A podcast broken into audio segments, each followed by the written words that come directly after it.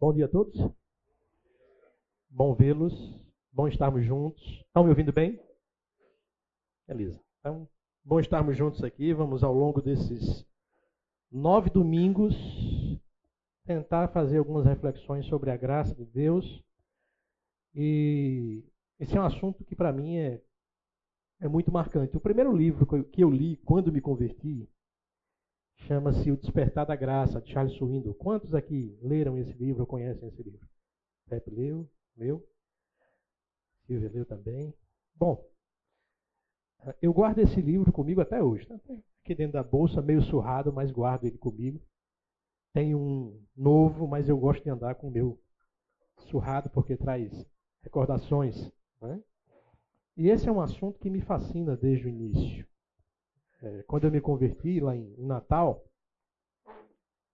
em 2002, né, já vai algum tempo, ah, na minha igreja tinha um rapaz que sentava na porta da igreja.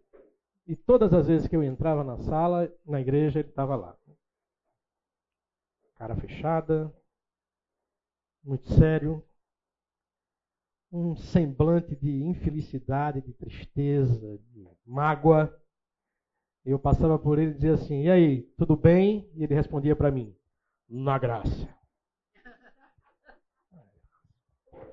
E isso foi durante um mês, assim. Todo domingo, eu chegava na igreja, falava com aquele camarada, e eu perguntava, eu chegava cheio de alegria, um novo convertido na igreja. E aí, tudo bem? Na graça. Aquilo começou a me encafifar. Se isso aqui é graça,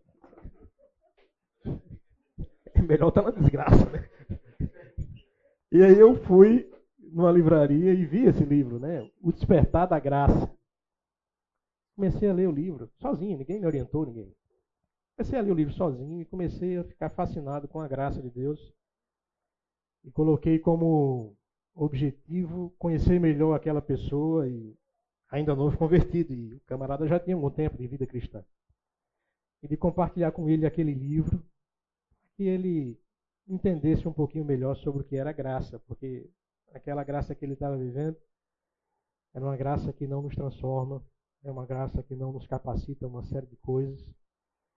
E essa graça me alcançou, alcançou você que está aqui, não só nos alcança, mas nos sustenta e nos capacita. Então, esse é um assunto vital para a gente entender, refletir e sempre estar tá repassando por ele.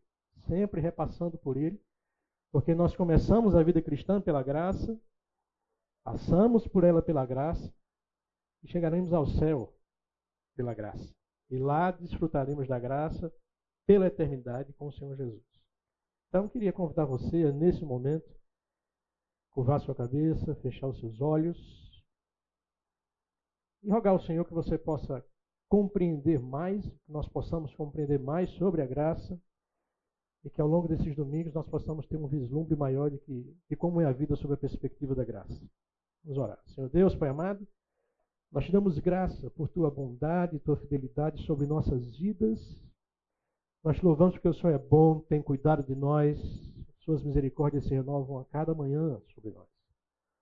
Nesse domingo, Senhor Deus, nós queremos clamar ao Senhor, não só nessa sala, mas em todas as salas que estão acontecendo na Escola Bíblica Dominical e lá em cima também no culto, que as pessoas possam ser impactadas pela mensagem do Evangelho, pela sua graça transformadora, seja com cada um dos professores, pregadores, e que nós possamos, Senhor Deus, sair daqui impactados pela sua graça, assumindo um compromisso e uma vida numa perspectiva diferente, se é que nós não temos vivido à altura da sua graça. É assim, Senhor Deus, que eu oro, que nós oramos, no nome santo e poderoso de Jesus. Amém. Bom, queridos, ah, o título do curso é Vivendo na Perspectiva da Graça, um curso para pessoas imperfeitas. Ainda bem que tem muita gente imperfeita assim como eu aqui, né? Pensei que ia ficar só eu aqui no culto, na escola bíblica. O tempo foi passando, eu cheguei aqui às nove e sete, ninguém entrava, eu disse, só tem eu de imperfeito aqui. Mas tem uma turma espalhada por aí em outras salas e uns imperfeitos que entenderam de vir para cá. Né? Ah, por que, que a gente deve estudar isso? Porque a gente vive num mundo escasso de graça. O Philip Ansem, no seu livro Maravilhosa Graça, ele vai usar a expressão um mundo falto de graça. Né? Nós vivemos num mundo assim. Ah, essa carinha aí, esse globinho aí, com essa carinha assim, parece a cara do meu amigo quando eu perguntava a ele, aí, na graça? Né? E ele vinha com essa, essa cara de tristeza. Né? Então, ah, redescobrindo a graça num mundo sem graça. E nossa, nosso primeiro objetivo hoje pela manhã é tentar refletir sobre isso. Nós vivemos num mundo marcado pela ausência de graça. Eu quero passar com vocês um vídeo aqui. E...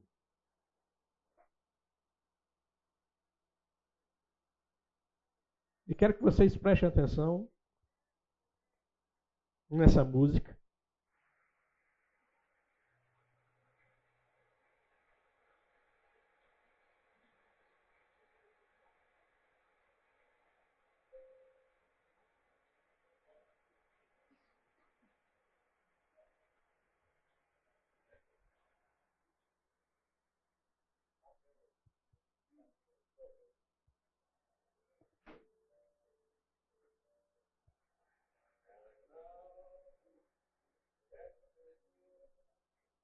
Tá dando para ouvir atrás?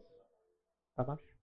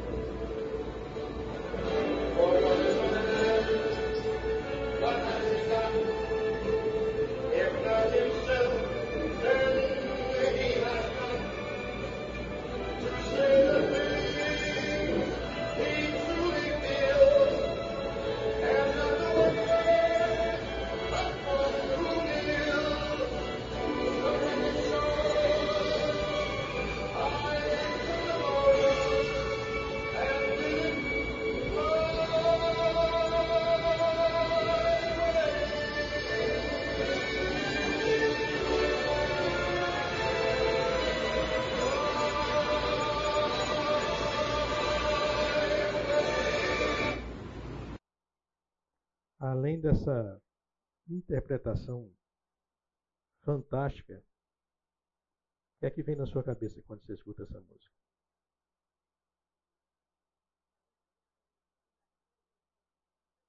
Hum? Qual a ideia central dessa música? Quero ouvir vocês. A ideia central da música. Autonomia.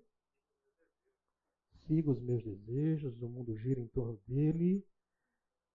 Autossuficiência. É a marca da nossa sociedade. Arrogância. É assim que as pessoas vivem. Essa é a marca desse mundo. O desafio é para nós que já somos cristãos, quantos de nós não estamos vivendo também dessa maneira, nos nossos relacionamentos práticos, no nosso relacionamento com Deus. Nosso mundo ele é marcado por essa ideia. Né? Então, por que estudamos esse assunto? Porque a gente vive num mundo que desconhece o conceito de graça. Nós vivemos num mundo marcado pela autossuficiência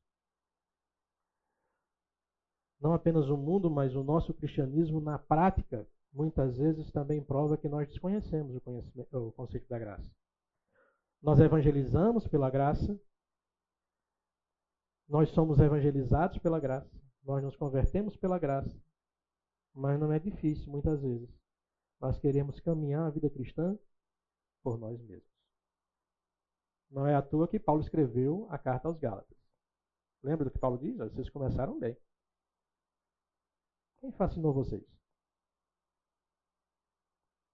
Vocês começaram pelo Espírito e agora querem se aperfeiçoar onde? Na carne. É? Então, graça é um assunto fundamental porque Deus colocou no nosso DNA espiritual, queridos. Está gravado em nós depois que nós tivemos um encontro real com Cristo. Agora, se é a base do nosso mundo, no seu trabalho, na sua empresa, você trabalha a partir dessa perspectiva, é ou não é? meritocracia. Tem nada de errado quando nós estamos falando dos, dos nossos objetivos profissionais. É? Se você vai para esse universo que eu preciso ir, mas não gosto, que é a academia, essa é uma verdade. Sem dor, sem suor, sem esforço, não tem o quê? Não tem ganho. Pode não parecer, mas sou eu aqui, viu? Vivendo ou vivemos num mundo que desconhece esse conceito. Olha aí, sabedoria popular. Não existe o quê? Almoço grátis. Desconfie, né, quando a coisa é. Ah, essa foi a frase que eu mais escutei ao longo da minha adolescência e juventude. Essa frase era repetida pelo meu pai constantemente. Né? Ele diz: Olha, você vale o que você tem. Será? Será que é assim? Você vale o que você tem? Você vale o que você tem no bolso, você vale a sua aparência. Queridos, do ponto de vista religioso, fora do cristianismo, fora do evangelho, a ideia de mérito pessoal é dominante em todos os sistemas religiosos. Você faz e porque você faz, você tem direito a. Você abre uma conta corrente com Deus em que você tem que ter um saldo sempre o quê? Positivo, e esse saldo positivo acontece por meio das obras que você faz, pelo seu esforço. A palavra religião vem do latim religarium, que é a ideia de que o homem está procurando se religar com quem? É o esforço humano tentando chegar a Deus. E o evangelho a gente sabe que é o contrário. É Deus quem vem. É Deus quem vem ao encontro do homem. Por isso que a graça por si só, ela inverte a lógica desse plano que nós vivemos aqui, marcado pela autossuficiência, marcado pela arrogância, como a gente viu aqui. É? Na nossa prática cristã, além do mundo, na nossa prática cristã, na maioria das vezes, nós demonstramos que desconhecemos esse conceito com facilidade. Nós pegamos a graça de Deus pela qual nós fomos salvos e nós partimos para dois extremos, porque a gente às vezes não consegue entender que é só a graça mesmo. É só isso mesmo. Para viver uma vida cristã, eu preciso somente da graça. Será que não preciso de um esforço pessoal? Será que eu não preciso suar a camisa como na academia? Será que eu não preciso mostrar para o meu, meu chefe, que é Deus, como eu estou progredindo? Então, muitas vezes a gente cai num lado da, do desequilíbrio, que é o legalismo, né? ou a gente vai para o outro. Ah, quer pela graça mesmo, então? Vamos, vamos tocar fogo no negócio. Né? E a gente transforma a graça de Deus em libertinagem. Judas atenta para isso na sua carta, lá no fim do Novo Testamento. Ele está ali lutando contra aqueles que querem transformar a graça de Deus em libertinagem. E essa linha ela é sempre muito tênue para os dois lados. Quantas vezes você já não se pegou tomando ou fazendo uma atitude legalista, colocando cercas ao redor da palavra de Deus? Quantas vezes você não excedeu ao limite do que lhe convém e partiu para a libertinagem? Outra coisa, nós devemos estudar esse assunto porque está no nosso DNA. Veja, nós somos recriados em Cristo Jesus, como diz o texto de Efésios, capítulo 2. Somos feitura dele. Nós somos salvos para sermos a imagem dele. E a imagem dele nos recebe o quê? Nos mostra o quê? Graça. E o apóstolo João capta isso muito bem. Ele diz: E todos nós o quê? Já recebemos. Também da sua plenitude o quê? Graça sobre graça. Porque a lei foi dada por Moisés, mas a graça e a verdade vieram por meio de Jesus. Então, se nós já tivemos um encontro real com Cristo, nós estamos recebendo graça sobre graça. Está em nós e nós precisamos entender isso. Então, ao longo dessas nove aulas, a gente vai discutir um pouquinho sobre isso, refletir um pouco sobre isso. A nossa aula de hoje fala sobre a graça, seu conceito, sua origem, suas manifestações, suas percepções, como ela chega até nós. Aula 01, Maravilhosa Graça. Aula 2, A Vida na Perspectiva da Graça. E aí a gente vai dar uma olhada com Paulo uh, em 2 Coríntios, capítulo, capítulo 12, dos versos 7 ao 10, onde ele fala da suficiência da graça. Né? A aula 3, é, nós deixamos de falar sobre o efeito, que é a graça, e começamos a falar sobre a causa, que é Cristo. Né? E é em cima de um livro que o Fernando me deu, né, me orientou para ler, na verdade. Boa parte dessas aulas são em cima desses três livros bem fininhos. É, um deles é o Queremos Ver a Jesus. Né, no texto de João, Jesus está ali. Chegam uns gregos e chegam para André e e pedem a André desesperadamente: Nós queremos ver a Jesus. Se nós quisermos ver a graça, nós precisamos estar olhando sempre para Jesus. A aula 4 vai falar sobre o meio pelo qual Jesus nos enche de graça e nos transmite graça, que é por meio do Espírito. Então, enchei-vos já, ou enchei-vos agora. Não é? Na aula 5, nós vamos fazer uma reflexão sobre nós como cristãos. E aí nós vamos nos ver muitas vezes como potenciais assassinos da graça de Deus. Né? A gente vai discutir ali em Romanos capítulo 6, ah, quando Paulo diz assim, no capítulo 5 ele diz assim, onde abundou o pecado, superabundou a graça de Deus.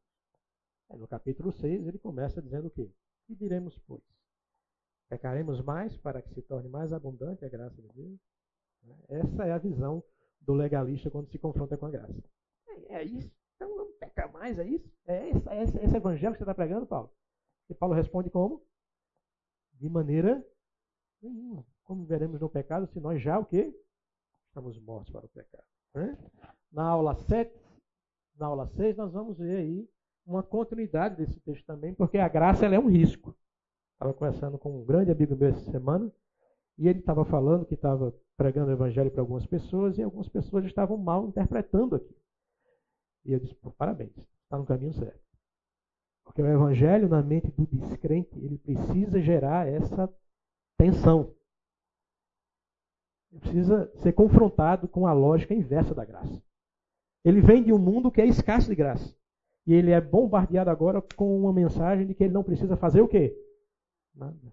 Só crer. Isso é graça. Né? Então a gente vai falar sobre isso. Porque a graça é sempre um risco, ela pode ser mal interpretada. E deve. Se alguém está ouvindo o evangelho por você e não interpretou a graça dessa forma, então você não está pregando o evangelho. Pensa sobre isso. Graça entre nós, não é? Como é que a gente faz para viver? Pessoas tão diferentes, cabeças diferentes, gostos diferentes, posicionamentos diferentes. Então, graça entre nós, graça para discutir, graça para ter opiniões divergentes, graça para avançar. E olha que esse é um ano em que nós temos eleições, né? Então, precisamos, né? No mundo tão polarizado, falar sobre isso. E graça, aula 8, fundamental e dispensável. Graça é fundamental para uma série de coisas na vida cristã graça para contribuir, graça para servir, graça para perdoar. Os dons são dados mediante a graça de Cristo. Então, é fundamento para uma série de coisas na nossa vida cristã. E, por último, nós vamos falar, nós vamos ver uma abordagem sobre a graça no plano geral de Deus para missões. Nós vamos, numa aula, varrer de Gênesis a Apocalipse, e vamos ver que tudo entre Gênesis 3 e Apocalipse capítulo 20 é missões e o plano gracioso de Deus chegando até nós. Certo? Então, é um desafio grande, extenso, mas que pela graça de Deus, espero que no último domingo a gente chegue com uma perspectiva ainda mais aguçada da graça. Então, nós vamos aqui na nossa primeira aula trabalhar aqui alguns tópicos iniciais, não é? Então, a origem, conceito e manifestação é um dos objetivos dessa aula. Então, a palavra graça sustenta vários significados ao longo das Escrituras. Certo? Algumas palavras são traduzidas no Velho Testamento para graça. No Novo Testamento nós temos a palavra caris. Mas para o objetivo do nosso estudo, nós vamos focar no conceito estabelecido no Novo Testamento, que é a ideia de presente, favor condescendente e benevolência. Então, Paulo vai dizer lá em Efésios capítulo 2, verso 8, pela graça vocês são salvos, mediante a fé, e isso, isso não vem de vós. Então, esse conceito de graça é que nós vamos trabalhar ao longo dessas aulas. Agora, veja, esse conceito que está nas Escrituras, ele foi captado pelo mundo ao longo das épocas, das culturas. Por exemplo, a palavra graça ela é muito importante no Reino Unido, é? na Inglaterra. A, a alteza é sua graça, vossa graça, não é? E quando a rainha ou o rei da Inglaterra estende a mão para um súdito que em teoria não merecia de maneira nenhuma aquele ato de benevolência, ela está estendendo o quê? Graça. E aí você tem a, a sempre presente Rainha Elizabeth, né? Aí, eterna, né? E você tem a Elizabeth I, alguns séculos antes, também sendo cumprimentada por uma súdita. Né? Então é algo que vem ao longo da história desse povo. Na cultura americana, isso também não é diferente. Certo? A palavra graça é algo muito forte ali naquela cultura. Embora hoje isso se perdeu com o tempo, mas a influência dos, dos pais peregrinos, né? dos fundadores da nação ali, parte da nação foi fundada por eles, a ideia de graça é muito consistente. Né? Os puritanos ingleses, fugindo da perseguição promovida por Henrique VIII, eles vêm para os Estados Unidos para iniciar a ideia de um país livre, livre de perseguição religiosa, e um país onde a graça florescesse. Né? Tanto que o, o, feriado mais importante, um dos poucos que eles têm lá, né, na verdade, né? diferente daqui, mas é o dia de, de graça. Né? Bolsonaro estragou um pouquinho o meu conceito nessa aula. Né? A gente está falando que graça é uma palavra esquecida, mas essa uma semana aí, não vou entrar no método da questão, nem vamos entrar na série da política. Mas o que foi que ele concedeu ao deputado Daniel Silveira? Graça. Um indulto. Um perdão. Então, no direito, graça é estender favor, clemência, indulto, anistia a alguém que é criminoso, certo? Que não merece ou jamais merecerá por meios próprios. Isso é graça também no direito. No conceito teológico, observa que a ideia aqui é que quem é que está fazendo esforço aí? Eu vi essa, essa ilustração com um grande amigo meu quando cheguei aqui em, Mossoró, em Campinas, Mossoró. Tem hora que volta na mente, né? Tem que virar a chave. Mas quando eu cheguei aqui em Campinas, eu estive na casa do Henrique, ele estava dando o plano, plano de Deus e ele estava falando sobre isso. Ele mostrou essa imagem. Graça é isso aí. É Deus quem está fazendo o esforço para chegar onde? O homem. O homem está lá, displicente, com a mãozinha assim. Não é? Bem diferente da nossa ideia de que é o homem que está querendo chegar diante de Deus. Graça, teologicamente, é o ato soberano de Deus de inclinar-se ao pecador e lhe estender o seu favor. E a palavra-chave aí, todo mundo já sabe, né? Graça é favor imerecido. A gente já sabe disso, né? Mas será que a gente sabe mesmo? Quanto desse saber está realmente de forma prática aplicada na nossa vida com Deus, no nosso casamento, por exemplo, na criação dos nossos filhos, na maneira como nos relacionamos com os outros aqui na igreja. Bom, esse aí, aproveitei esse slide para mostrar a nossa bibliografia do curso. Né? Despertar da Graça, de Charles Swindoll, Maravilhosa Graça, de Philip Jansen, A Cena do Calvário, do Roy Royson, Queremos ver a Jesus, do mesmo autor, e Enchei-vos Agora. Né? Esses são livros que foram escritos na década de 50, 60 e que chegou à minha mão por meio do Fernando e que ajudaram bastante na confecção dessas aulas e também a nossa suficiência em Cristo do John MacArthur, além das escrituras sagradas que é pré-requisito. Né? Então, para alguns, não existe palavra mais doce do que graça. Essa é a afirmação que Charles Swindoll faz no seu livro. Outros defendem a graça como a última palavra perfeita. O Philip Jansen traz isso no seu livro Maravilhosa Graça. Ela aparece mais de 170 vezes no Novo Testamento, referindo-se ao favor divino conferido a pessoas que não a merecem. É descrita também como o meio pela qual recebemos as bênçãos materiais e espirituais de Deus, certo? A graça se manifesta no mundo de duas maneiras diferentes. Teologicamente, nós falamos que existe uma coisa chamada graça comum e graça salvadora ou graça específica, certo? Vamos tentar aqui, biblicamente, demonstrar essas duas realidades. À medida que eu for falando e você quiser contribuir com a aula e tiver alguma dúvida, pode levantar sua mão, a gente para sem problema algum para tentar responder. Todos têm liberdade para isso, com exceção do Felipe, que está aqui tentando me sabotar. Certo? O resto está liberado. Então, graça comum.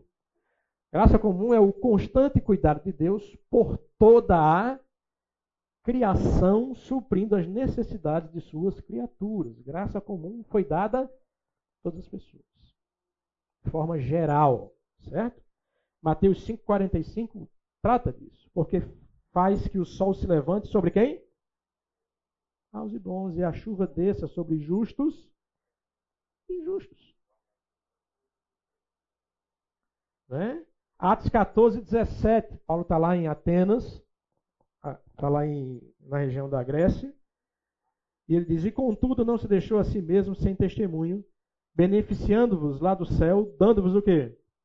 Chuvas, tempos frutíferos, enchendo de mantimento e de alegria os vossos corações. Então, o que as pessoas recebem aí fora, então, você, às vezes você pergunta, como é que uma pessoa tão ruim, tão mesquinha, tão maldosa, prosperou financeiramente falando? Ah, é porque a pessoa é inteligente, ela é, é também. Mas porque de alguma forma a graça de Deus o levou a essa realidade. Certo? O Salmo 145, versos 15 e 16 diz: Os olhos de todos esperam em ti, e lhes dás o seu mantimento ao seu tempo. É Deus quem dá o mantimento a todos. Abres a tua mão e fartas os desejos de todos os viventes, quer sejam bons ou maus, quer sejam seus servos ou não. A graça comum atinge a todos. Né? Através da graça comum também é importante salientar isso. A graça comum é como um freio e restringe a multiplicação da maldade. Imagine um mundo realmente sem atuação da graça. Lembra do conceito, do contexto que Paulo traz em Romanos 1, no verso 18 até o verso 32? O quadro que ele pinta, estando em Corinto, escrevendo para os romanos, ele olha para aquela sociedade corintiana completamente caída e ele vai ali mostrando ali até que ponto o homem pode chegar por causa da sua rebelião contra Deus. Ele diz: Porque a ira de Deus se revela do céu contra toda impiedade e perversão dos homens que detêm a verdade pela injustiça. Os homens preferem a mentira, preferem sufocar a verdade. E aí, tendo o conhecimento de Deus, por meio das coisas que foram criadas e por meio do testemunho que Deus colocou dentro deles, o homem prefere não glorificar o quê? Deus. E aí o homem inventa Deus à sua própria maneira ou um mundo sem Deus. E o mundo sem Deus e sem a graça de Deus, descrita por Paulo naqueles capítulos, é complicado, é ou não é? Porque transformaram a imagem de Deus incorruptível, a semelhança dos animais corruptíveis. Depois ele vai falar da promiscuidade sexual. Depois ele vai falar do contexto de queda moral daquela sociedade. Por fim, ele diz: não só são culpados os que fazem, mas os que concordam. Todas essas coisas. Então, se não for a graça de Deus restringindo o homem, não haveria condição de nós vivemos em sociedade. É a graça de Deus que limita isso. Paulo vai dizer em Romanos 2, 14 e 15, agora olhando e se dirigindo para os judeus, ele diz: Porque quando os gentios que não têm lei fazem naturalmente as coisas que são da lei, não tendo eles lei para si mesmos, são lei, os quais mostram uma obra de lei escrita onde? Em seus corações. Os judeus tinham a lei, a revelação específica de Deus. Os gentios não, eles se baseavam pela criação e pela consciência que Deus colocou aonde? Dentro deles. Essa era a revelação que Deus deu aos gentios. Quando eles olhassem para o mundo e vissem a beleza da criação, a sua consciência iria dizer: olha, algo maior do que você, maior do que tudo que existe criou, e esse algo é Deus. Né? Então, essa consciência testifica juntamente né, com os gentios, e ora acusando-os ou ora defendendo. Então, a graça comum foi colocada dentro de nós por causa da consciência que Deus nos nos deu. E por causa dessa graça, nós, mesmo sem ter a lei, os gentios, muitas vezes agimos de acordo com a lei. É isso que Paulo está trazendo aqui. Mesmo os gentios sem terem conhecimento da lei. Só com a graça comum, ainda essa graça comum permite que eles façam coisas boas, assim como vocês que têm o conhecimento específico de Deus. Então, a graça salvadora já é uma graça que foi destinada as pessoas que vão crer em Cristo Jesus. Favor merecido de Deus dispensado às suas criaturas com base nos métodos de quem? De Cristo, certo? Paulo vai dizer isso em Romanos 3, 24. Sendo justificados gratuitamente por sua graça, mediante a redenção que há em Cristo Jesus. Romanos 5, 8. Paulo vai dizer que Deus prova seu amor para conosco pelo fato de Cristo ter morrido por nós, sendo nós ainda o quê? Pecadores. A ideia de favor imerecido. Não havia nada em nós. Deus não olhou para Robson e disse assim: ah, só porque você pegou Covid três vezes, eu vou chamar você aí para você ser salvo, porque você passou por tudo isso. Não tinha nada em nós. Nada em nós que chamasse a atenção de Deus. Deus olha assim para mim e diz: ah, esse aqui merece ser meu. A graça salvadora, ela acontece por causa dos métodos de quem? De Cristo. Não dos nossos. Então, pela graça, somos salvos. Mas não somente isso. Por ela, nós podemos nos manter firmes. Por ela, nós somos capacitados para o serviço. Por ela, nós somos conduzidos a uma vida de oração. Por ela somos habilitados a uma perfeita comunhão, sustentados nas tentações, motivados a perdoar e ajudados a entender a palavra e transmiti-la aos que estão ao nosso redor. Entendo como a graça é fundamental. Entendo como é um assunto que a gente não pode de maneira nenhuma deixar de lado, relegar a segundo plano. A Bíblia nos mostra algumas percepções da graça por meio de alguns, de alguns personagens, por meio de algumas pessoas ou histórias, nós podemos ter um contato melhor, uma compreensão melhor sobre a graça. Né? Então Jesus mostra no Novo Testamento a revelação da graça. A graça se mostra escandalosa em Jesus. Chega às vezes machucar a gente quando nós olhamos para a ideia de graça. Né? A gente já leu o texto de João 16, 17, a graça veio por meio de Jesus. Então, falar de graça significa falar de Jesus. E esse vai ser o tema da nossa terceira aula. Não é? Jesus vai promover uma, uma verdadeira revolução espiritual na sua sociedade e em nós também. Por meio de alguns textos que, a, a, aos seus leitores originais, elas trouxeram um escândalo, uma revolta profunda e que muitas vezes também atinge a nós. Né? Então temos aí a parábola da ovelha perdida. Naquela parábola, o pastor faz o quê? Ele deixa 99 e vai buscar o quê? Qual é a lógica disso? Depois nós vemos a, adoração de Maria, que ela ali quebra né, aquele vaso. E, e, e Judas diz, mas para que o negócio dele? Para que tudo isso? A oferta da viúva. Jesus está ali, próximo ao gasofilácio. Várias pessoas já, já tinham ali ofertado valores bem mais suntuosos do que o daquela viúva, e ela deposita só duas moedinhas. Jesus olha e diz assim: a oferta dela foi superior à de todos. Está invertendo a ideia da lógica. Né? E a parábola dos trabalhadores na vinha, essa aqui, até a gente, quando lê, a gente fica. Pode. E recebe, trabalhou uma hora, recebeu o mesmo que trabalhou o dia inteiro. Que é isso? E Jesus vai dizer: bom, a vinha é minha. A graça é minha. E eu manifesto ela como eu que? Como eu quiser. E muitas vezes a nossa reação à graça é a reação daqueles trabalhadores da vinha, que vão questionar porque Deus agiu assim com o outro e não comigo. Paulo também nos mostra a graça de uma perspectiva fantástica. Nenhum outro escritor do Novo Testamento foi capaz de sintetizar o entendimento da graça como ele. Veja como Paulo entendeu a graça a graça colocou Paulo no seu devido quê? lugar. Qual era o lugar de Paulo? Eu sou o menor dos. Em outro momento ele vai dizer que ele, dos pecadores ele é o quê? O principal. É isso que a graça faz. Viver na perspectiva da graça é viver tendo consciência que o nosso coração tem a capacidade de cometer o pior pecado. Não é que Paulo chegou ali e ele tinha um espiritômetro e ele pesou o coração dele junto com o coração de todo mundo. É, tem muito isso. Então tem igreja que tem isso, viu? É. Vocês estão rindo. Mas é verdade. Depois eu mostro para vocês.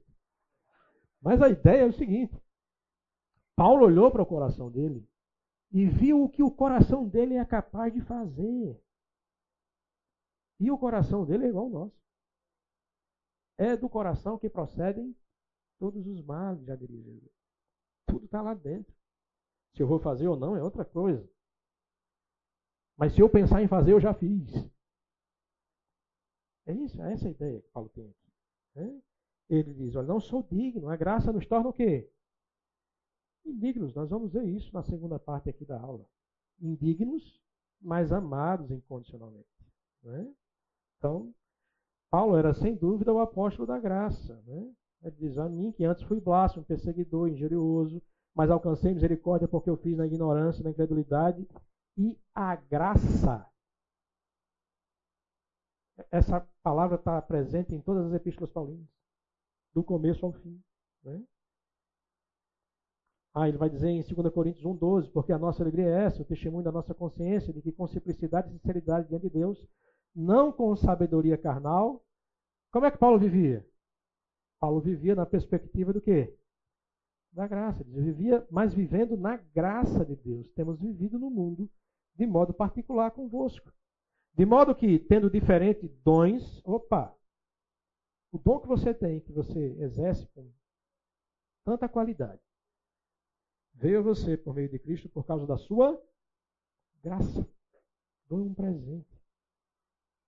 Deus concedeu dons, presentes aos homens. A ideia que Paulo tinha em mente quando ele está escrevendo Efésios, capítulo 4, né? É, no final é aquele, aquela marcha triunfal em que o general vem após a sua vitória e atrás dele vem os escravos e entre os escravos e ele ali alguns carros em que existem os despojos de guerra e nas laterais das avenidas tem as pessoas ali esperando os presentes. O general vai naqueles despojos e começa a conceder presentes. É isso que Paulo está dizendo. Os dons nos foram dados como presente de Deus pela vitória de Cristo aonde? Na cruz. Isso é graça.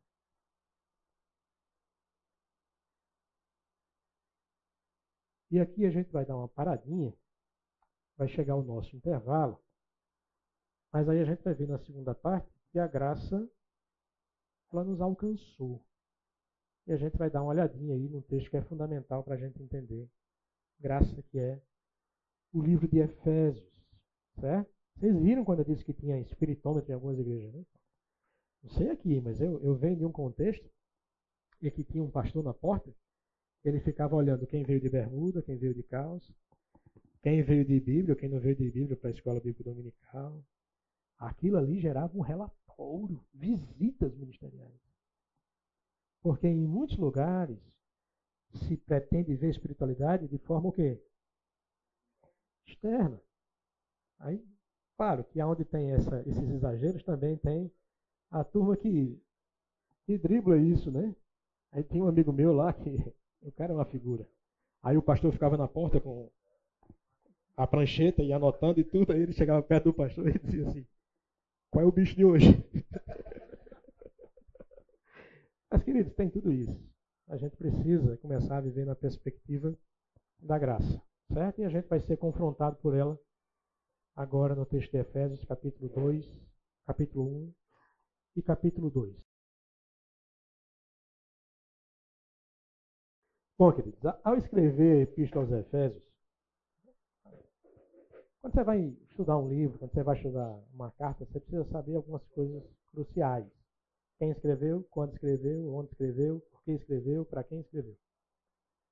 Qual o objetivo de escrever? Né? Então, Paulo está na sua prisão em Roma e ele recebe um relatório de que, de algum motivo, a prisão que ele estava experimentando, exatamente por pregar o Evangelho, estava provocando uma série de preocupações, aflições à igreja que ele havia fundado. Paulo, então, sabendo disso, ele, ele procura tranquilizar o coração daqueles irmãos escrevendo essa carta. Então, sobre o que Paulo falou para tranquilizar o coração daquela turma, para estimular aquelas pessoas a continuarem firmes na fé, para que elas não analisassem assim, ah, se isso aconteceu com Paulo, imagine comigo, qual será o meu fim? Vamos abandonar esse barco.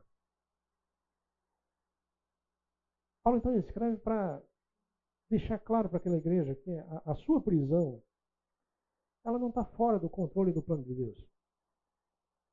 Deus estava usando aquilo para sua própria glória. A igreja não é fruto do acaso. Ela é fruto do projeto de Deus, é fruto da ação da graça sobre nossas vidas. Então, Paulo fala, ele escreve a epístola para falar sobre a graça. É a graça que vai estimular o coração daqueles irmãos a manterem-se firmes diante de momentos tão difíceis. Nós estamos vindo aí de dois, três anos de momentos profundamente difíceis. Estabilidades, incertezas, medos, temores. Em momentos assim, nós precisamos estar olhando para onde? Para a graça. O problema é que a gente vai olhar para outras coisas.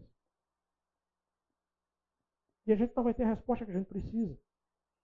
Então, naquela situação, Paulo escreveu sobre graça. Capítulo 1, capítulo 2 e capítulo 3 é graça pura.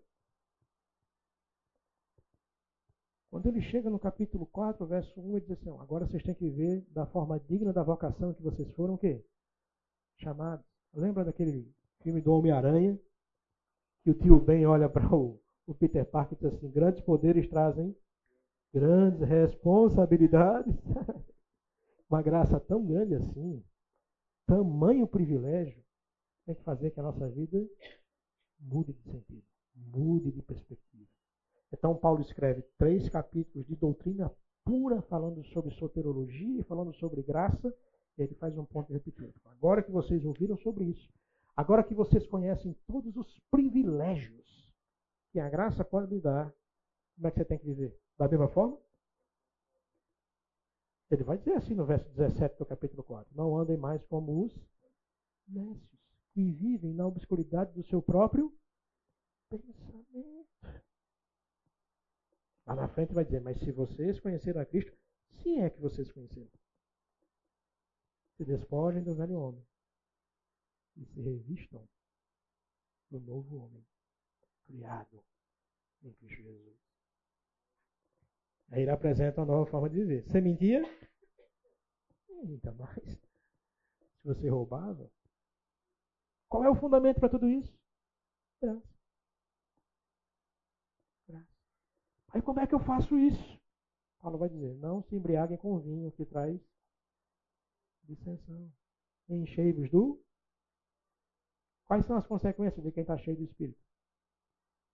Ele diz: vocês vão viver cantando salmos e hinos espirituais, coração grato, submetendo-se uns aos outros. Maridos fazem o quê? Esposas fazem o quê?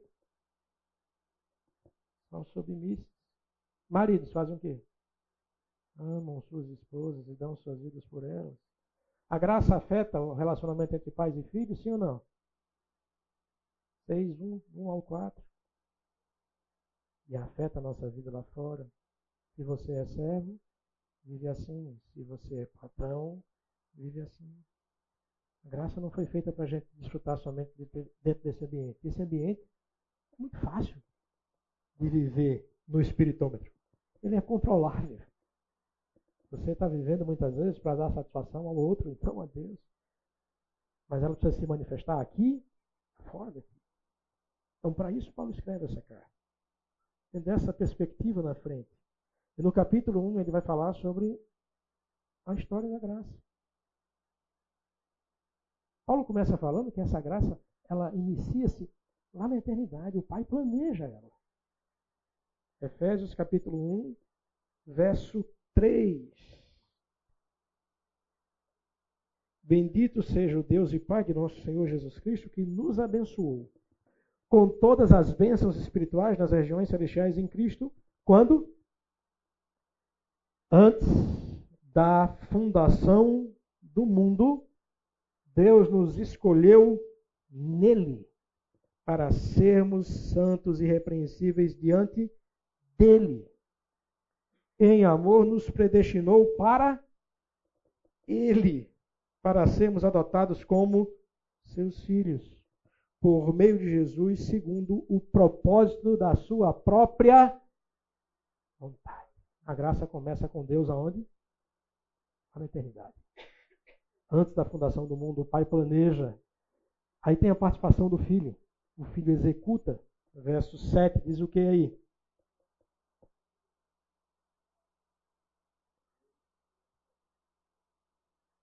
Nele temos a redenção pelo seu sangue. Nele quem? No amado, que ele se, que ele se refere no verso 6, e ele está falando de Jesus aqui. Nele temos a redenção pelo seu sangue, a remissão dos pecados, segundo o que? A riqueza da sua graça que Deus derramou abundantemente sobre nós em toda sabedoria e entendimento.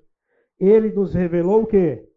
O mistério da sua vontade, segundo o propósito que ele apresentou em Cristo de fazer convergir nele, na dispensação da plenitude dos tempos, todas as coisas. Veja, a ideia de que Cristo iria se manifestar no mundo e queria salvar por meio dele pecadores, judeus e gentios, era um que? Mistério. Todas as vezes que você vê essa palavra mistério nas Escrituras, não se preocupe.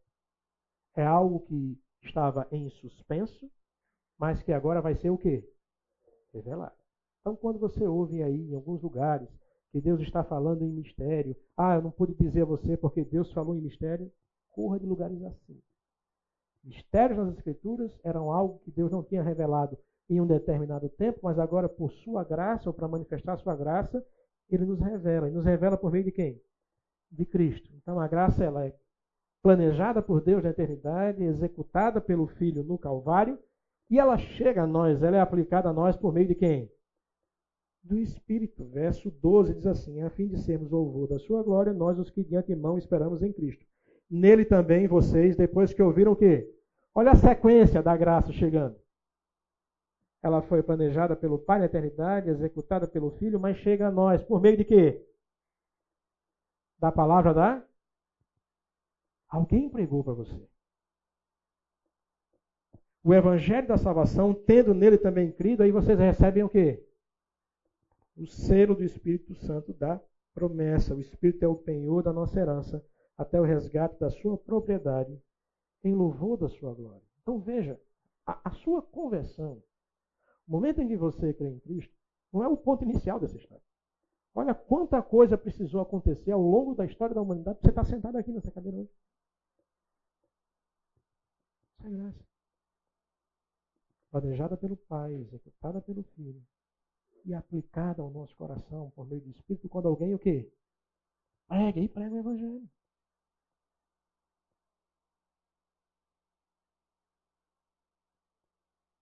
Vou dar um salto nos próximos versículos e vou para o capítulo 2 e no final a gente volta para o capítulo 1. Certo? Então Paulo começa a apresentar para aquela igreja a história da graça.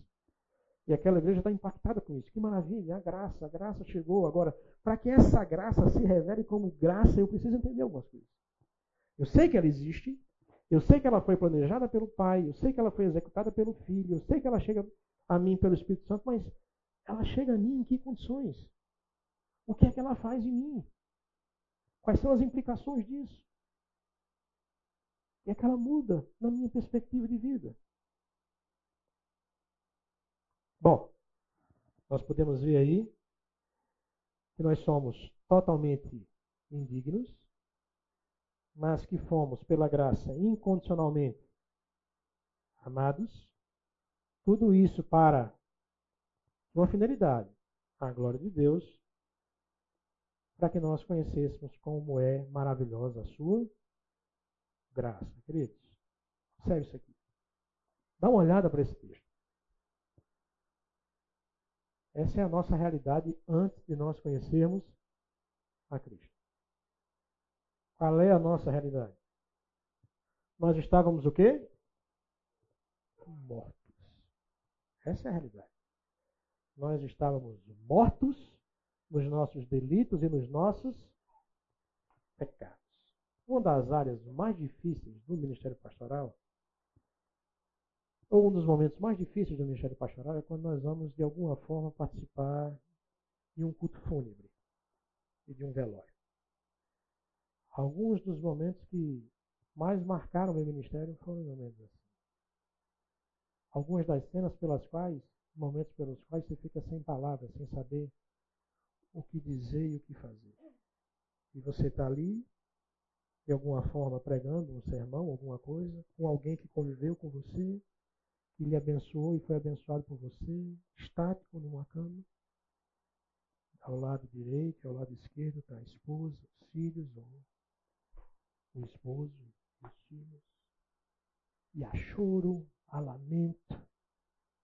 Mas quem está morto pode ouvir aquilo? Completamente insensível àquela realidade.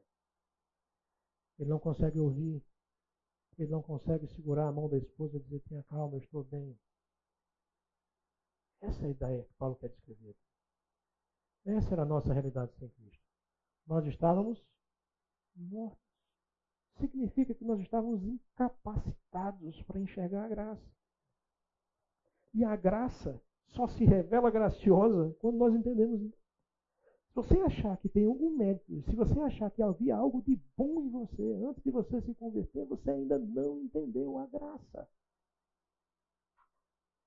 Não havia nada em nós. E despertasse a intenção de Deus. Veja, nesse estado de morte, nós estamos debaixo de uma tripla escravidão. Paulo disse que todos nós estávamos mortos. Todos. Por causa de quê? Das nossas ofensas e dos nossos pecados. Salário do pecado é a morte.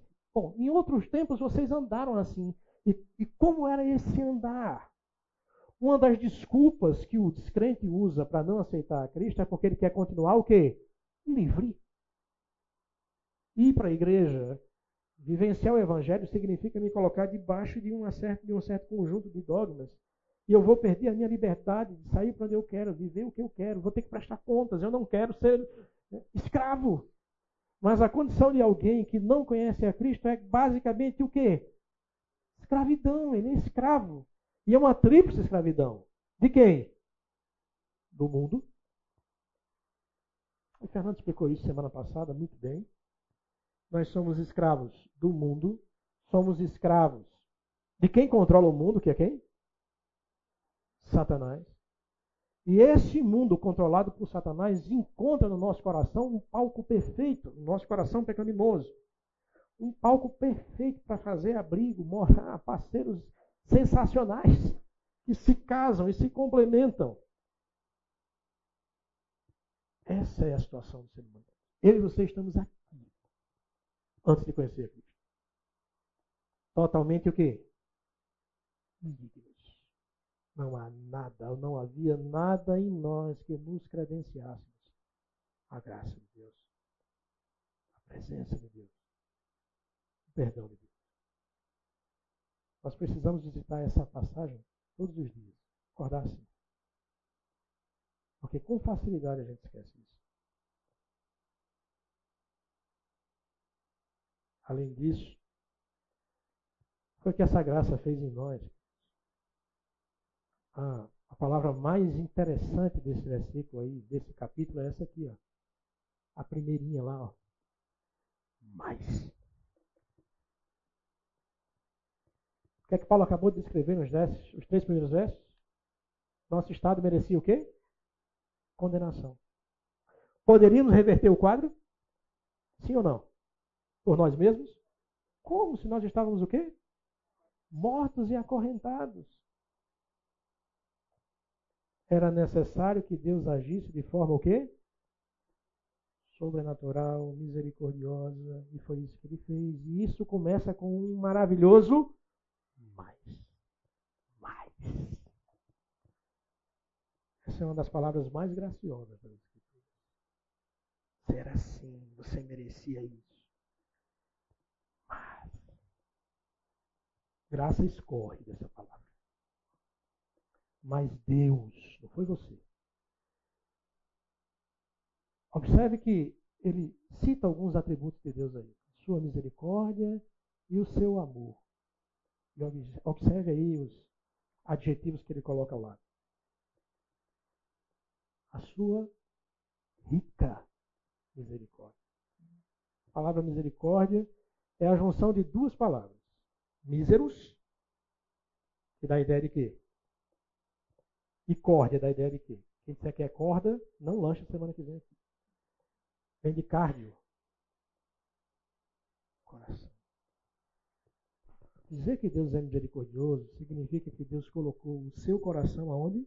Na nossa miséria. Foi isso que a graça fez. A graça fez o Deus santo, poderoso, majestoso colocar o coração dele, se identificar com a nossa miséria. Mas Deus, que é riquíssimo em misericórdia, pelo seu muito amor, esse é o fundamento. Por que, que Deus fez isso? Ele foi motivado pelo que ao fazer isso? A olhar para nós mortos ali, dos nossos delitos e pecados, e fazer o que fez. Seu amor é o fundamento. Sua misericórdia é o fundamento.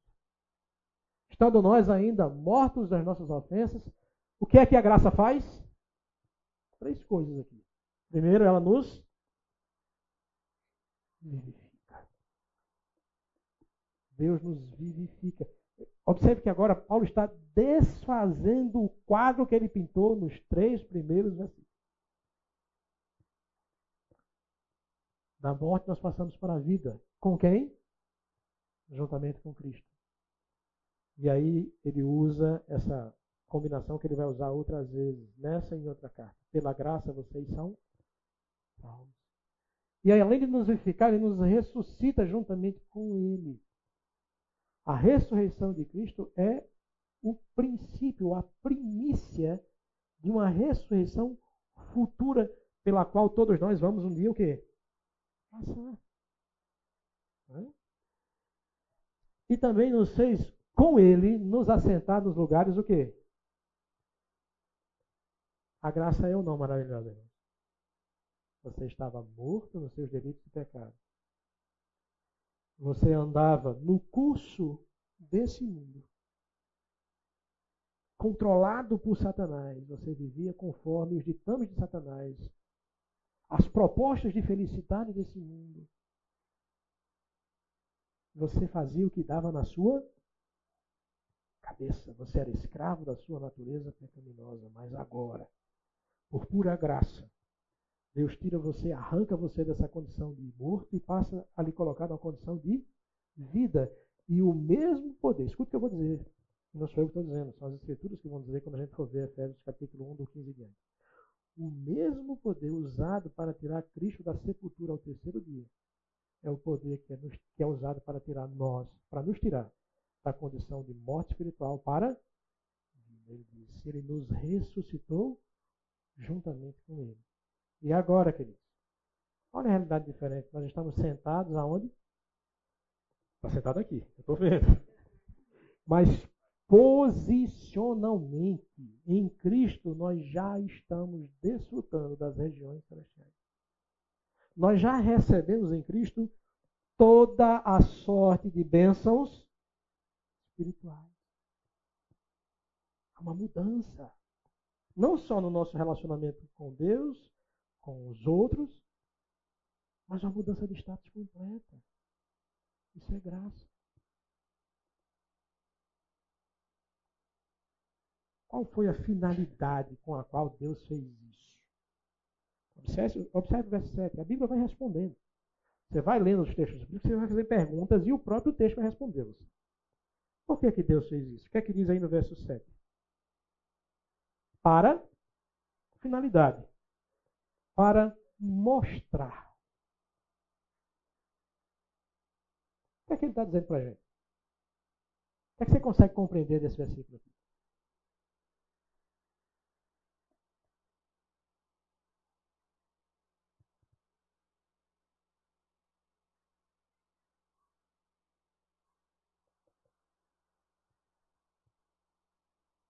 Deus fez tudo isso para a sua glória.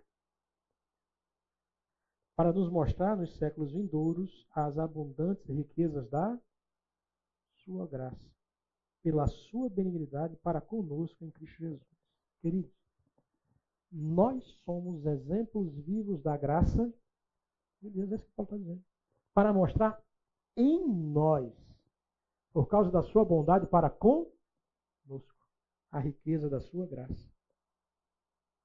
E responsabilidade. Grandes privilégios trazem grande responsabilidade. Que grande responsabilidade. Efésios 1,6 diz o quê? Alguém pode ler para mim? Outro lê para mim Efésios 1,12 e outro lê para mim Efésios 1,14. Para que tanta graça? O que é que Deus queria mostrar com tudo isso?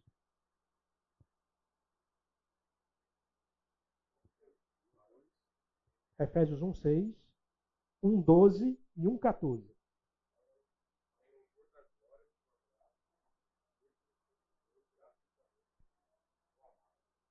Efésios 1, 12. A fim de que nós, os que primeiro esperamos em Cristo, sejamos para o louvor da sua glória. Efésios 1, 14. Que é a garantia da nossa herança até a redenção daqueles que pertencem a Deus para o louvor da sua glória. Por que nós somos salvos? Para louvor da sua glória. Por que estamos aqui hoje? Para louvor da sua glória. Quando nós somos arrebatados e estivermos no céu com Ele, estaremos lá por quê? Para louvor da sua glória. Enquanto estivermos vivos aqui, seremos exemplos vivos da graça de Deus, para mostrar nos séculos vindouros as abundantes riquezas da sua graça. Como é que ele vai mostrar? Como é que Deus mostra a abundância da sua graça, a riqueza da sua graça nos séculos vindouros? Por sua benignidade para conosco. Por meio de Cristo Jesus. É isso que Paulo está querendo trazer aqui para esses irmãos. E aí ele faz algumas conclusões interessantes. Ele está fechando o argumento dele. Primeira conclusão: vocês são salvos pela Significa dizer o que é isso? Significa que nós não merecemos nada, não temos nenhuma participação nisso. Nós somos salvos pela graça. A graça, segundo a conclusão, implode o nosso orgulho. Nós não vamos poder chegar no céu e mostrar o nosso. Deus, olha aqui o meu currículo. Veja quantas vezes eu fiz. Eu tive que aturar Felipe todos esses anos. Eu mereço, não.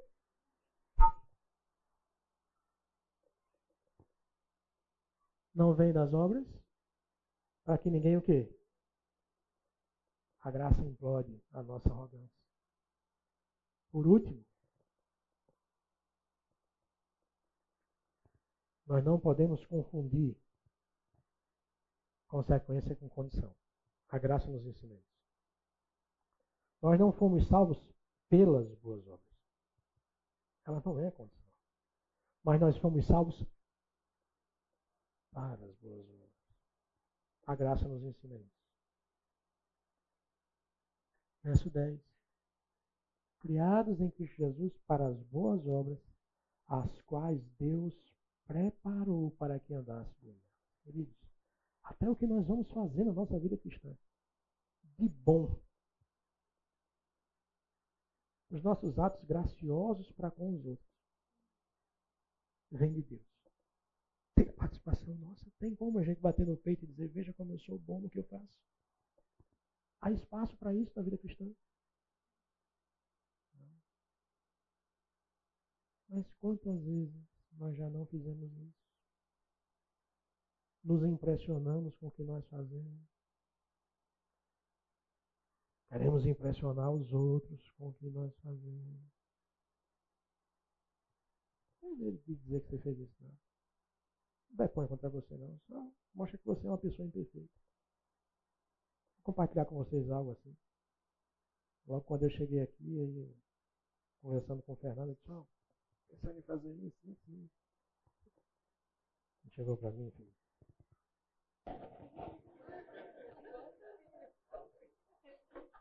Sim. Meu caro. Ele fala entre os dentes. Meu caro. Não é nada que você faça. Você não está aqui para despertar meu interesse. Você está aqui para você ser enriquecido pela experiência que você vai ter. Nós não fomos atrás de você porque você tinha algo de interessante que faltava aqui.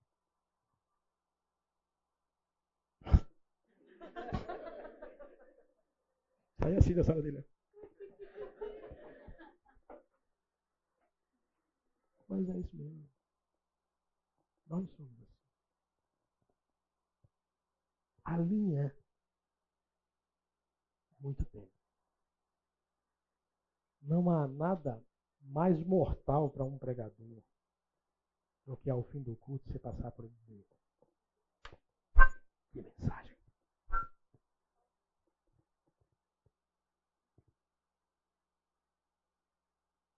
Você precisa de uma concepção muito grande da graça para que isso não suba na sua cabeça. A gente vai ver isso melhor na próxima aula, mas vamos encerrar aqui. Vamos concluir aqui. Se você quiser me agradecer pela aula, traga café semana que vem. Bom, queridos, nós precisamos olhar para nós como nós realmente somos. Ao fim de tudo que a gente viu aqui hoje, nós precisamos pelo menos sair daqui com essas quatro perspectivas.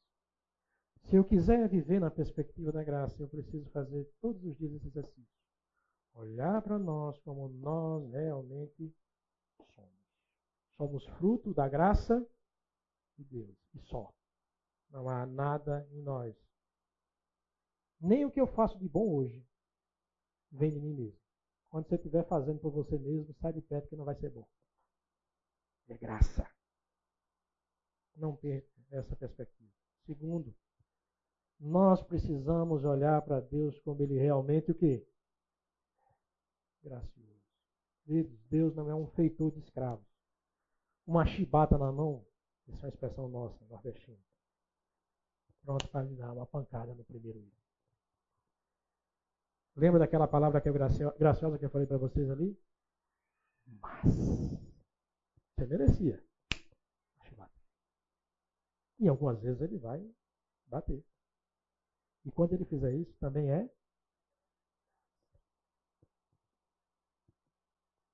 Mas a ideia de corrigir, de dizer, eu vou te dar a segunda chance, a terceira chance, a quarta chance. Jesus foi interrogado pelos, pelos discípulos. Quantas vezes precisamos perdoar? Sete vezes? Os cristãos, sete, mas 70 vezes sete. Se você pega um caderno, começa a andar pela rua e anotar quantas vezes você está perdoando, você é doido. É coisa de doido. Não é isso que Jesus está querendo ensinar. A contabilidade do perdão. Ele está querendo dizer o seguinte: é infindável contar isso. Não tem, não tem limites para perdão, graça. Essa é a ideia aqui. Nós precisamos olhar para Deus assim, não importa até onde a gente tenha ido. Não importa tão longe a gente esteja, que a graça de Deus não possa nos arrastar de volta. É isso que a graça de Deus faz, ela nos arrasta. Igual um pescador que lança a rede e arrasta o peixe. Isso é graça. Olhe para Deus assim. Um Deus gracioso. Terceiro, ao olhar para isso, nós precisamos compreender isso. Paulo usa uma palavra em Romanos 6, acho que verso 11, que é considere. Considerar. Vem de um termo contábil, contábil grego. Registre no caixa. Calcule, olhe, registre tudo isso, veja o mapa completo. Queria convidar você a abrir sua Bíblia, o livro de Efésios, capítulo 1, verso 15. Paulo está apresentando a história da graça. Foi planejada pelo Pai, executada pelo Filho, aplicada por, a nós, o Espírito Santo. No capítulo 2, ele vai mostrar como essa graça se revela a nós, como ela nos alcança. Mas isso precisa ser tomado por uma compreensão. Ele diz no verso 15: Por isso também eu, tendo ouvido a respeito da fé que vocês têm no Senhor Jesus e do amor para com todos os santos, não cesso de dar graças a vocês. Paulo disse: Olha, eu, eu ouvi que vocês foram salvos, vocês foram alcançados por essa graça que eu acabei de falar. E eu dou graças a Deus porque a graça alcançou vocês. Eu não paro de dar graças. Eu menciono vocês nas minhas orações e nas orações de Paulo. Paulo orava o quê? Qual era o pedido? Qual era a preocupação de Paulo com aqueles irmãos naquela situação? Eu peço. Peço o quê? Peço a Deus, nosso Senhor Jesus Cristo, o Pai da glória, que conceda a vocês o espírito de quê? Sabedoria. E de revelação do pleno conhecimento. O que é que Paulo está orando? Paulo está orando para que a gente compreenda o quê? A graça. Preocupação de Paulo não precisa só você saber que tem graça, você precisa compreender. Saber que a graça existe é uma coisa. Compreender que ela, que ela existe e se manifesta em nossas vidas faz toda a diferença. Então eu peço que Deus ilumine os olhos dos vossos corações para que vocês saibam qual é a esperança da vocação de vocês Compreenda. Vocês foram chamados para aqui. Quero que vocês compreendam também a riqueza da glória da sua herança nos santos. Todos os privilégios que o Senhor Jesus nos dá. Sobre e qual a suprema grandeza do seu poder sobre nós. Ele começa a falar sobre o poder que Deus exerceu sobre nós os que cremos segundo a eficácia da força do seu poder. E diz ele, esse poder que Deus exerceu em nós para nos tirar do estado de morte para a vida, ele compara o poder que Deus exerceu em Cristo para tirar Cristo da onde? Da sepultura. Ele diz, é esse mesmo poder ele exerceu em Cristo, ressuscitando dentre os mortos e fazendo-o sentar à sua direita nas regiões celestiais acima de todo principado, potestade, poder, domínio e de todo nome que se possa mencionar, não somente no presente século, mas também nos séculos vindouros. Precisamos compreender. Não só tudo o que aconteceu no plano de Deus para que nós chegássemos até aqui, mas compreender todos os privilégios que essa graça nos dá. Paulo está pintando em cores vivas aí um quadro maravilhoso da graça. A graça é tudo isso. O que é que eu faço com essa graça? Primeiro eu preciso o quê? Compreender tudo que está em jogo. Uma vez que eu compreendo tudo que está em jogo, ao sair por essa porta, ao me relacionar com os meus irmãos, ao me relacionar com os meus familiares, e ao me relacionar com as pessoas que não são crentes, eu preciso lembrar disso. Ah, pastor, mas quando eu chegar em casa eu vou ter que encontrar com minha esposa e o senhor não sabe o que ela fez comigo. Não sei. Eu prefiro até não saber. Mas essa é uma boa oportunidade de você exercer o quê?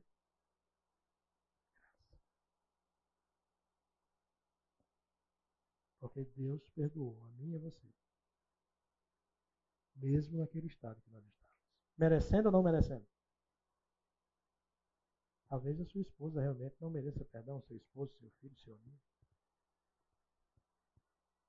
Mas isso é viver na perspectiva da graça. Pecadores perdoados, perdoam. Isso é graça. A graça tira o foco da ofensa, do ofensor, joga o foco em Deus, que foi capaz de perdoar as nossas maiores ofensas. Isso é graça. Então, uma vez que a gente olha para nós como nós realmente somos, uma vez que nós entendemos que Deus é gracioso, compreendemos e processamos tudo isso, só nos resta uma coisa, Efésios 4, verso 1. Lembre, Paulo escreve essa carta em que condição? Ele está preso. Escrevendo para uma igreja que está com medo de ser presa. E ter o mesmo fim que ele. E Paulo diz assim: por isso. Quanto cabe nessa palavra, por isso, nessa expressão, por isso? O que é está envolvido em por isso? Todos os três capítulos anteriores. Por tudo que você ouviu até aqui, Paulo está dizendo. Paulo faz isso aqui, Paulo faz isso lá em Romanos 12, verso 1. Rogo-vos, pois, pois o quê? Por causa de tudo que eu escrevi nos 11 capítulos anteriores eu vou fazer um pedido a vocês.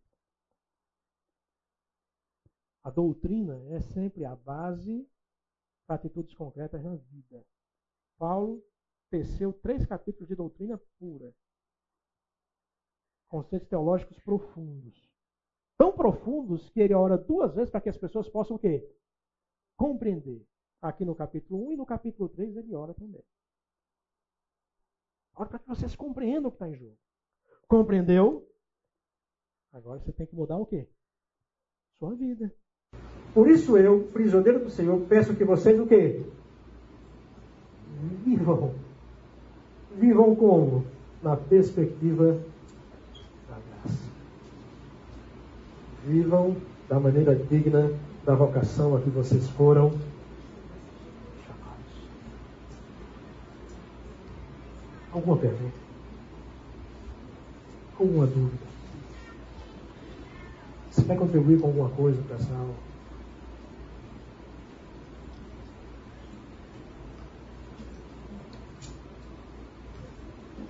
Sim, não? Tem tanta graça que encharcou vocês vocês. Vamos curvar nossa cabeça. Vamos fechar nossos olhos. Vamos orar. Essa oração engrandeça Deus. Tudo isso foi para o louvor da sua glória. As boas obras que você faz hoje para o louvor da sua glória. Você deve viver e se portar hoje para o louvor da sua glória por causa desse plano maravilhoso, gracioso, desvendado por Deus, descortinado por Deus em Cristo Jesus. E chega até você por meio do Espírito. graça sobre graça. Senhor Deus, Pai, nós te damos graças por esse tempo aqui, nós te louvamos por esse momento. Nós queremos, Senhor Deus, ser despertados pela Sua graça, impactados por ela, transformados por ela. Compreender essas realidades, quem nós realmente somos, indignos, que Deus fez por nós, nos amou de forma incondicional por meio de Cristo.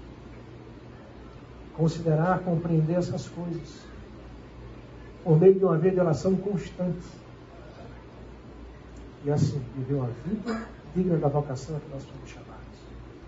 Nós dá, Senhor Deus, graça a vivermos debaixo da tua graça. É assim que eu oro que nós oramos, no nome santo e poderoso de Jesus. Amém. Amém.